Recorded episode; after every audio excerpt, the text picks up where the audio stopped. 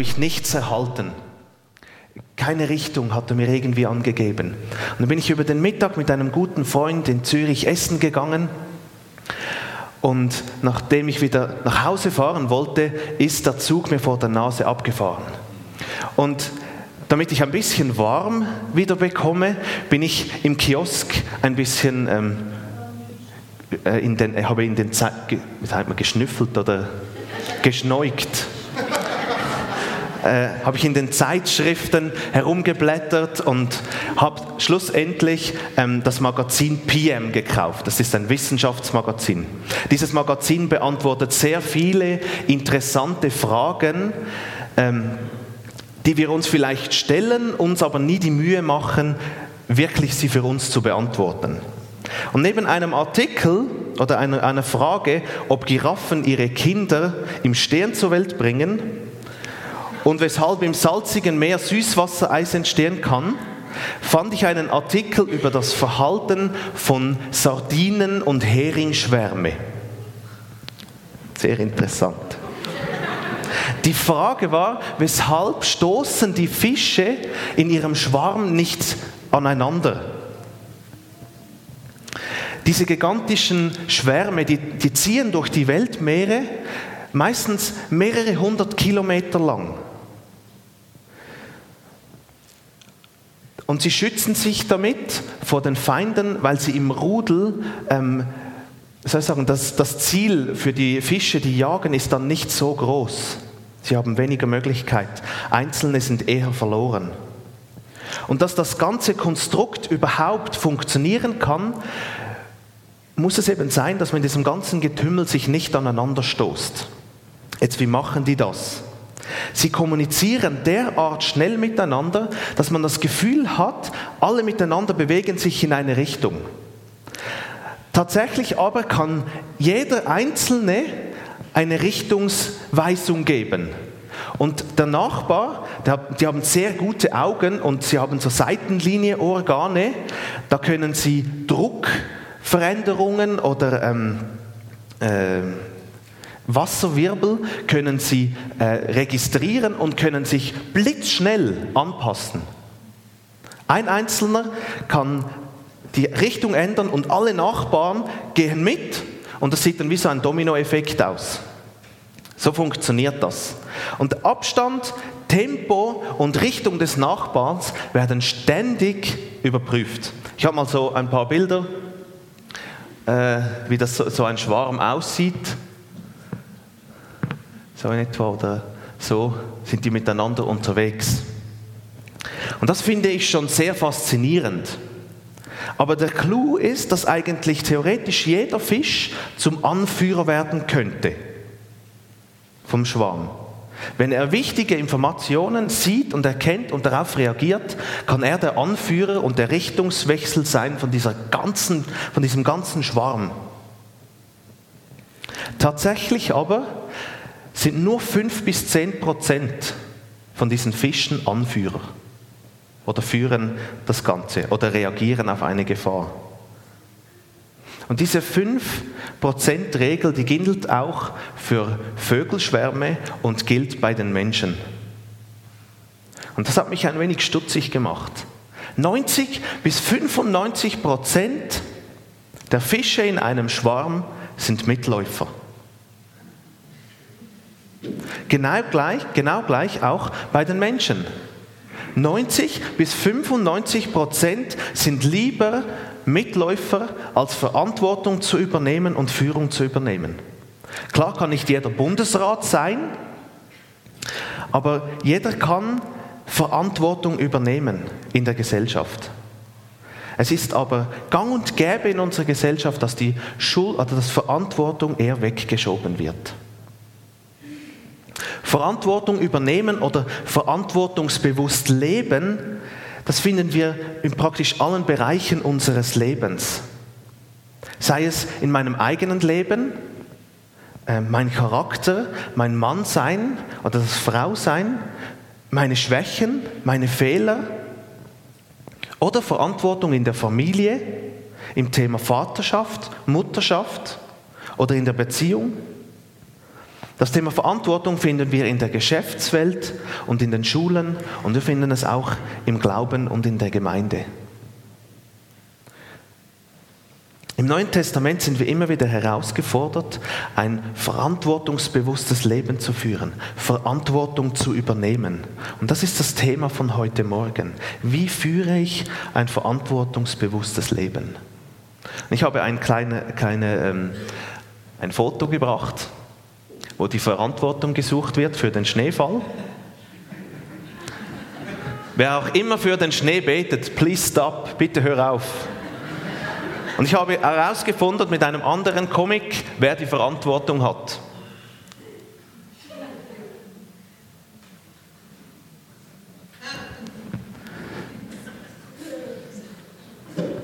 Genau. Wie sieht Verantwortung aber zu unserer Zeit momentan aus? Ich möchte einen kleinen Realitätscheck machen. Otto von Bismarck hat gesagt, die Scheu vor Verantwortung ist die Krankheit unserer Zeit. Wir geben sehr gerne die Verantwortung ab, sogar für unser Handeln. Man sagt, die Umstände sind schuld, meine momentane Situation ist schuld, meine Frau ist schuld, mein Mann ist schuld, meine Eltern sind schuld, meine Erziehung ist schuld, meine Prägung ist schuld, Schicksalsschläge oder allgemein das Schicksal sind schuld, Gott ist schuld. In der heutigen Zeit mit der Astrologie fangen Leute sogar an, den Sternen die Schuld zu geben. Und ich persönlich merke es bei mir immer wieder zum Thema Abstimmung. Ich rege mich über die Vorgehensweise einzelner Parteien und Politiker auf und wenn ich die Arena-Diskussion schaue, dann wüsste ich meistens alles besser als Politiker, wüsste Lösungen für die Probleme, vergesse aber in den meisten Fällen überhaupt das Abstimmungskuvert aufzumachen. Bei, uns landen die Abstimmungskuvert immer ungeöffnet im Abfall wieder. Also nein, in der Zeitungsabfuhr landet sie, nicht im Abfall. Genau. Es ist eigentlich etwas Kleines und ich sage mir, ja, komm, meine Stimme ähm, gilt vielleicht nicht so viel, meine Stimme ist zu leise oder hat keine Bedeutung, aber ich muss nicht in die Politik, muss nicht in die Politik einsteigen, um Verantwortung zu übernehmen. Ich kann meinen Beitrag in dem Fall leisten, indem ich das Gouverneur mit meiner Stimme abschicke. In der Gemeinde stehen wir immer wieder fest, dass es sehr schwierig ist, Zellenleiter und Zellenleiterinnen zu finden. Menschen, die sagen, ich möchte Verantwortung über eine kleine Gruppe übernehmen, möchte ihnen vorangehen, möchte sie anleiten, Seelsorger und Hirte sein. Man ist lieber Mitläufer oder Teilnehmer als Anführer und Initiant. Wenn wir uns in den Kleingruppen fragen, wie wir als Gruppe evangelistisch äh, tätig werden können, dann warten die meisten auf die Anweisungen des Leiters. Und anstatt selbst einmal einen Vorstoß zu bringen. In den Jugendzellen durften wir diesbezüglich eine, eine kleine Veränderung feststellen. Wir haben gerade am Mittwoch haben wir darüber diskutiert in der Leiterzelle und haben festgestellt, dass langsam unsere Kleingruppenmitglieder anfangen, Initiative zu ergreifen und Vorschläge und Ideen zu bringen, wie wir evangelistisch tätig werden. Aber so stellen wir es fest in unserer Zeit.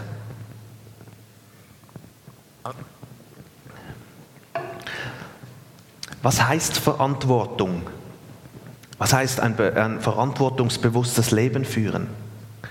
Einfach gesagt ist Verantwortung die Bereitschaft bzw. die Pflicht für eigene und fremde Handlungen die Folge zu tragen.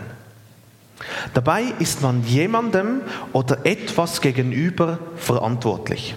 Als Christen sind wir in erster Linie Gott gegenüber verantwortlich, aber auch dem Staat dem Arbeitsgeber, dem Ausbildungsort oder auch anderen Menschen gegenüber. Und damit wir überhaupt verantwortungsbewusst handeln können, brauchen wir eine Grundlage. Die Bibel dient uns als Grundlage. Wir sind aufgefordert, die Gebote Gottes zu verstehen und nach ihnen zu leben. um die Verantwortung vor Gott zu erfüllen. Und das zeigt sich dann in einem gottgefälligen Umgang mit unseren Mitmenschen und unserer Umwelt. Und als grundlegende, grundlegende Orientierung haben wir in erster Linie die zehn Gebote. Darüber hinaus finden wir in den Bergpredigt weitere Maßstäbe. Wir sind aufgefordert zur Nächstenliebe, zur Barmherzigkeit und zur Gerechtigkeit. Wir sind aufgefordert, eine Ehrfurcht vor dem Leben zu haben, die Schöpfung Gottes zu achten eine intakte Familie zu bewahren oder ein aufrichtiges Leben zu führen. Und schlussendlich müssen wir vor Gott für unsere Taten gerade stehen. Und genauso sind wir dem Staat gegenüber in der Pflicht. Durch das Straßengesetz sind wir in der Verantwortung vor dem Staat, die vorgegebenen Höchstgeschwindigkeiten nicht zu überschreiten. Und durch das Strafgesetz sind wir in der Verantwortung vor dem Staat, nicht zu klauen, nicht ein, keinen Einbruch zu begehen oder jemanden zu ermorden. Wenn wir dagegen verstoßen, müssen wir vor dem Gericht gerade stehen für unsere Taten. Dem Arbeitgeber sind wir gegenüber in der Pflicht, unsere Arbeit termingerecht und zur Zufriedenheit des Kundens abzugeben. Und wenn dies nicht geschieht, müssen wir mit Konsequenzen rechnen. Auch anderen Menschen gegenüber bin ich in einer Verantwortung. Freundschaft verpflichtet zur gegenseitigen Annahme und Respekt und basiert auf Vertrauen und auf Wahrheit. Und wenn dies nicht mehr der Fall ist, dann müssen wir damit rechnen, dass eine Freundschaft zerbrechen kann. In einer Ehe habe ich die Verantwortung, dafür zu, sagen, dafür zu sorgen, dass ich ein guter Ehemann und ein guter Vater bin. Oder eine gute Frau und eine gute Mutter bin. Die Gemeindeleitung steht vor Gott in der Verantwortung gegenüber der Gemeinde und müssen eines Tages über die Leitung der Gemeinde vor Gott Rechenschaft ablegen. Im Hebräer 13, 7 finden wir diesen Vers. Hört auf die Verantwortlichen eurer Gemeinde und folgt ihren Weisungen, denn sie wachen über euch wie Hirten über die ihnen anvertraute Herde und werden Gott einmal Rechenschaft über ihren Dienst abgeben müssen. Jetzt kommt ein Vers, da könnte man mal eine Predigt sowieso machen. Verhaltet euch so, dass ihre Aufgabe ihnen Freude bereitet und dass sie keinen Grund zum Seufzen haben, denn das wäre nicht zu eurem Vorteil. Also den Hauptaugenmerk möchte ich darauf legen, dass die Gemeindeleitung Rechenschaft ablegen muss, wie sie die Gemeinde leitet. Wenn ich also ein verantwortungsbewusstes Leben führen möchte, bin ich dazu aufgefordert, auf die Folgen meiner Handlungen zu achten. In erster Linie Gottes Geboten, seiner Weisungen und sozialen Gesetzen gegenüber. Im Neuen Testament finden wir einige Bibelverse, die ich euch zeigen möchte, wo wir dazu aufgefordert werden.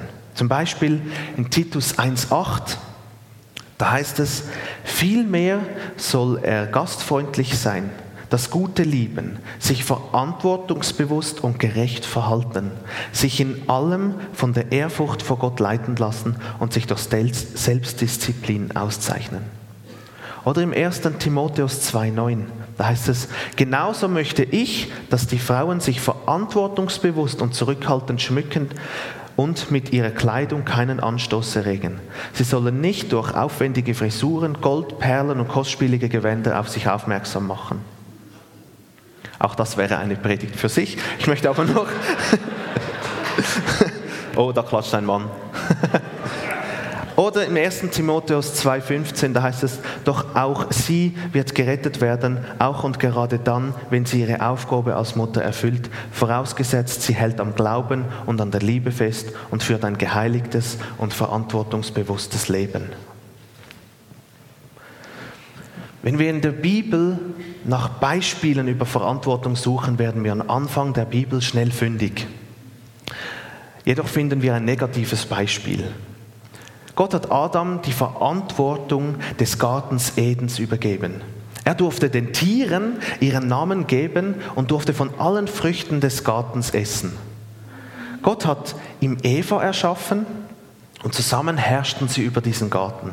Von einer Frucht durften sie jedoch nicht essen. Und genau diesen Fehler haben sie gemacht. Das listigste Tier des Gartens, die Schlange, verführte Eva eines Tages dazu, doch von dieser Frucht vom verbotenen Baum zu essen. Sie umgarnte Eva, log ihr vor, dass der Ungehorsam keine Konsequenzen nach sich zieht und schwärmte von den Vorteilen. Und Eva biss in die Frucht und gab Adam davon, der ebenfalls abbiss. Und am Abend ging Gott durch den Garten und suchte nach Adam. Und da fing die Abschiebung der Verantwortung an.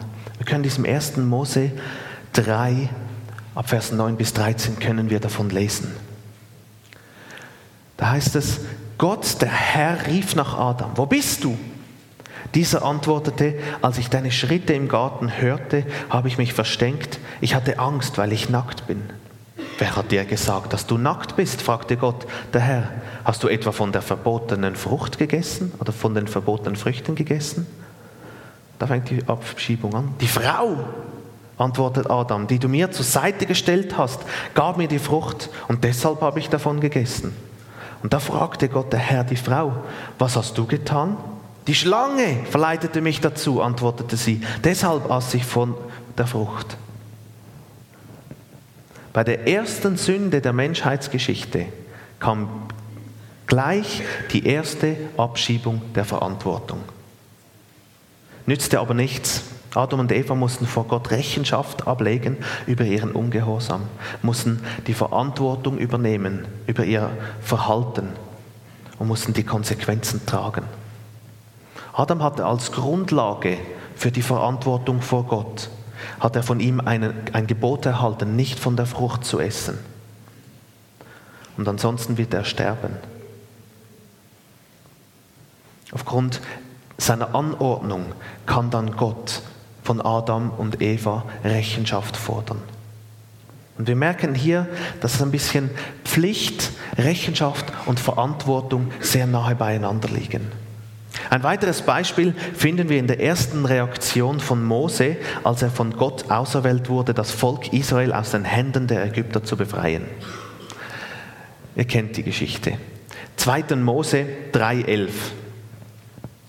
Das sind jetzt die, ich habe nur die Ausreden von, von Adam, äh, von Adam, von Mose habe ich aufgeschrieben. Da ist es im 2. Mose 3,11, ach, wer bin ich, dass ich zum Pharao gehe und die Israeliten aus Ägypten führen sollte, fragte Mose Gott im 2. Mose 3,13. Aber Mose wandte ein, wenn ich zu den Israeliten gehe und ihnen sagen, der Gott, euer Vorfahren, hat mich zu euch gesandt und sie mich dann fragen, wie heißt er denn, was soll ich ihnen dann antworten? 2. Mose 4,1. Doch Mose protestierte erneut. Aber sie werden mir nicht glauben und nicht auf mich hören. Sie werden einwenden, der Herr ist dir nicht erschienen. 2. Mose 4,10. Aber Mose erwiderte, O Herr, ich bin kein guter Redner, ich bin es nie gewesen und, und seit du mit mir, deinem Diener, sprichst, hat sich daran nichts geändert. Ich kann nicht gut reden. 2. Mose 4,13, fünf Ausreden hat er gebracht. Aber Mose bat, ach Herr, bitte schick doch einen anderen. Schlussendlich wissen wir, Mose ist gegangen, aber er hat sich sehr zäh dagegen gewehrt, die Verantwortung dieser Aufgabe zu übernehmen. Einige Mal, einige Male versuchte er sie abzugeben. Und Gott musste ihn ermutigen und ihm mit Wunder und Zeichen demonstrieren, dass er an seiner Seite ist. In der Bibel finden wir aber auch gute Beispiele, gute Vorbilder in Sachen Verantwortung übernehmen. Ein junger Mann namens Jeremia wird von Gott berufen, das Gericht und den Untergang Israels anzukündigen. Er nahm nicht lockerflockig diesen Auftrag an. Er hatte große Angst, den Dienst zu tun. Weil, oder er hat sich auch überlegt, was sind die Auswirkungen, wenn ich das alles machen muss für mein, für mein Leben. Und trotzdem hat, hat er sich ganz Gott gewidmet und nahm die Verantwortung auf sich. Ihr könnt das in Jeremia lesen, ab Vers 1, da ist seine Berufung, da könnt ihr nachlesen. Und sein ganzes Leben danach war überhaupt nicht einfach. Immer wieder stieß er mit seiner Botschaft auf unglaublichen Widerstand. Er wurde ähm, gefangen genommen, wurde öffentlich misshandelt, seine Bücher wurden verbrannt, er wurde als Landesverräter hingestellt, in eine Zisterne ähm, voll Schlamm wurde er geworfen und schlussendlich wurde er von seinen eigenen Landsleuten gesteinigt. Ich bin froh für das Beispiel von Jeremia. Dieser Mann hatte eine schwierige Amtszeit, die über 50 Jahre dauerte.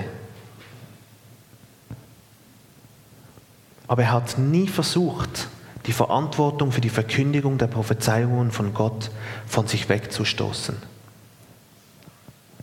Er hat es nicht getan, obwohl er vielmals am Ende seiner Kräfte war. Er blieb treu in seinem Amt und blieb Gott treu. Es ist nicht einfach, ein verantwortungsbewusstes Leben zu führen, aber wir sind von Gott dazu aufgefordert worden und sind darin immer wieder herausgefordert. Wir sind als Christen dazu in der Lage, gute Werke zu tun, wie es in Epheser 2,10 heißt. Da heißt es, denn wir sind Gottes Schöpfung. Er hat uns in Christus, Jesus, neu geschaffen, damit wir zu guten Taten fähig sind, wie er es für unser Leben schon immer vorgesehen hat. Gott hat, hat, es in unserem Leben, hat es für unser Leben vorgesehen, dass wir gute Taten vollbringen. Durch unser Leben soll sein Handeln an uns sichtbar werden oder sichtbar sein. Und die verliehenen Gaben, mit denen Gott uns ausgerüstet hat, sollen wir fruchtbringend einsetzen. Das können wir im 1. Korinther nachlesen. Als Kinder Gottes sind wir verpflichtet, seinen Willen zu suchen und nach seinem Willen in unserem Leben zu handeln. Was bedeutet das für mein persönliches Leben? Wir sollen Jesus ähnlicher werden, im Denken und im Handeln. Unser Charakter soll an Jesus angeglichen werden. Und dafür müssen wir die Verantwortung anpacken. Wir können nicht ewig sagen, ich bin halt so geprägt oder ich bin halt so erzogen worden oder weil dies und das in meinem Leben geschah, bin ich halt einfach so, wie ich bin. Wenn wir bemerken, dass unser Verhalten, unsere Gesinnung oder unser Reden und Handeln nicht so ist, wie es Gott sich wünscht, müssen wir aufhören, die Verantwortung abzuschieben sondern anfangen, die Verantwortung zu übernehmen. Denn durch Jesus sind wir fähig zur Veränderung, wie wir es in den letzten drei Predigten von Röne hören durften. Wir müssen anfangen, die Verantwortung für unser Handeln zu übernehmen und nicht mit Schuldabwälzung irgendwie von uns zu schieben. Und dies gilt für viele Bereiche unseres Lebens. Ich denke zum Beispiel, dass wir in der Verantwortung stehen, Vorbilder zu sein für unsere nächste Generation. Dieser Verantwortung müssen wir uns bewusst sein, dass wir mit unserem Leben Vorbilder sind. Vor Gott stehen wir in der Verantwortung, eine intakte Ehe zu bewahren. Da müssen wir uns anstrengen, manchmal überwinden, das Ego beiseite lassen und von Gott viel lernen, was es heißt, wirklich zu lieben, echt zu lieben. Wir stehen vor Gott in der Verantwortung, gute und weise Väter und Mütter zu sein, die ihren Kindern ein gutes Vorbild sind und einen echten Glauben leben und weitergeben, damit die Kinder merken dürfen, dass die Power der Eltern von oben kommt. Wir stehen vor Gott in der, in der Verantwortung, gewissenhafte, treue und verlässliche Arbeiter in unseren Büros und Buden zu sein, damit wir mit unserem Leben ein Zeugnis für das Wirken Gottes in uns sind. Auch stehen wir vor Gott in der Verantwortung, gute Verwalter unserer, unseres Geldes und unserer Zeit zu sein. Wir sollen auch gut auf unseren Körper und unsere Seele achten. Darauf schauen, dass wir uns im Fern darauf schauen, was wir uns im Fernsehen anschauen, mit was wir uns füllen, welche Videospiele wir spielen, wie viel Alkohol wir trinken und wie wir uns allgemein ernähren. Wir stehen vor Gott in der Verantwortung, unsere Gaben und Talente, die er uns geschenkt hat, einzusetzen für das Reich Gottes. Und er wünscht sich, dass wir die Berufung die er auf unser Leben gelegt hat, annehmen. Und wir stehen vor Gott in der Verantwortung, jederzeit Rechenschaft über die Hoffnung, die in uns ist, Auskunft zu geben. Das können wir in 1. Petrus 3,15 lesen. Da heißt es, und ihr seid jederzeit bereit und seid jederzeit bereit, jedem Red und Antwort zu stehen, der euch auffordert, Auskunft über die Hoffnung zu geben, die euch erfüllt. Die Frage ist nun, wo muss ich in meinem Leben Verantwortung übernehmen? In welchem Bereich, in welchem Punkt in meinem Leben lebe ich nicht verantwortungsbewusst? Wo bin ich in meinem Leben ein Adam, der die Schuld versucht, bei anderen zu finden? Wo bin ich ein Mose, der bei der Berufung durch Gott und, und einer Übertragung der Verantwortung viele Ausflüchte versucht zu finden, um möglichst wenig Verantwortung zu übernehmen. Wir sind herausgefordert, ein verantwortungsbewusstes Leben zu führen. Mit Gott, durch Gott und zur Freude Gottes. Ich möchte noch beten.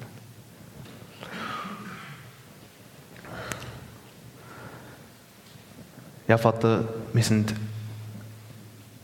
herausgefordert mit dem. Wir sind herausgefordert damit, Verantwortung über unser Leben zu übernehmen.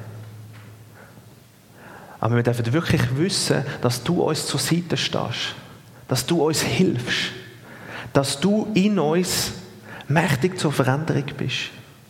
Mit dir an unserer Seite können wir Berufung wahrnehmen, können wir Verantwortung wahrnehmen im Dienst. Mit dir an unserer Seite ist Veränderung von unserem Charakter möglich. Danke, Vater, dass du uns hilfst in dieser Herausforderung. Du lässt uns nie allein, du bist immer bei uns. Ich möchte dir vielmals Danke sagen dafür. Danke, Vater. Amen. Amen. Ach ja, ähm, wer sich von Beginn der Predigt an fragt, ob der Giraffe ähm, sein Kind im Stehen kriegt? Ja. Nach 15 Monaten Schwangerschaft plumpst das Kind aus etwa, fünf, äh, aus etwa zwei Meter Höhe auf die Erde. Dann wird es mit der kräftigen Zunge der Mutter abgelegt, bis es trocken ist. Und innerhalb von wenigen Stunden muss, das Ze äh, muss, Zebra, muss der Giraffe laufen und rennen können. Hartes Leben. Amen.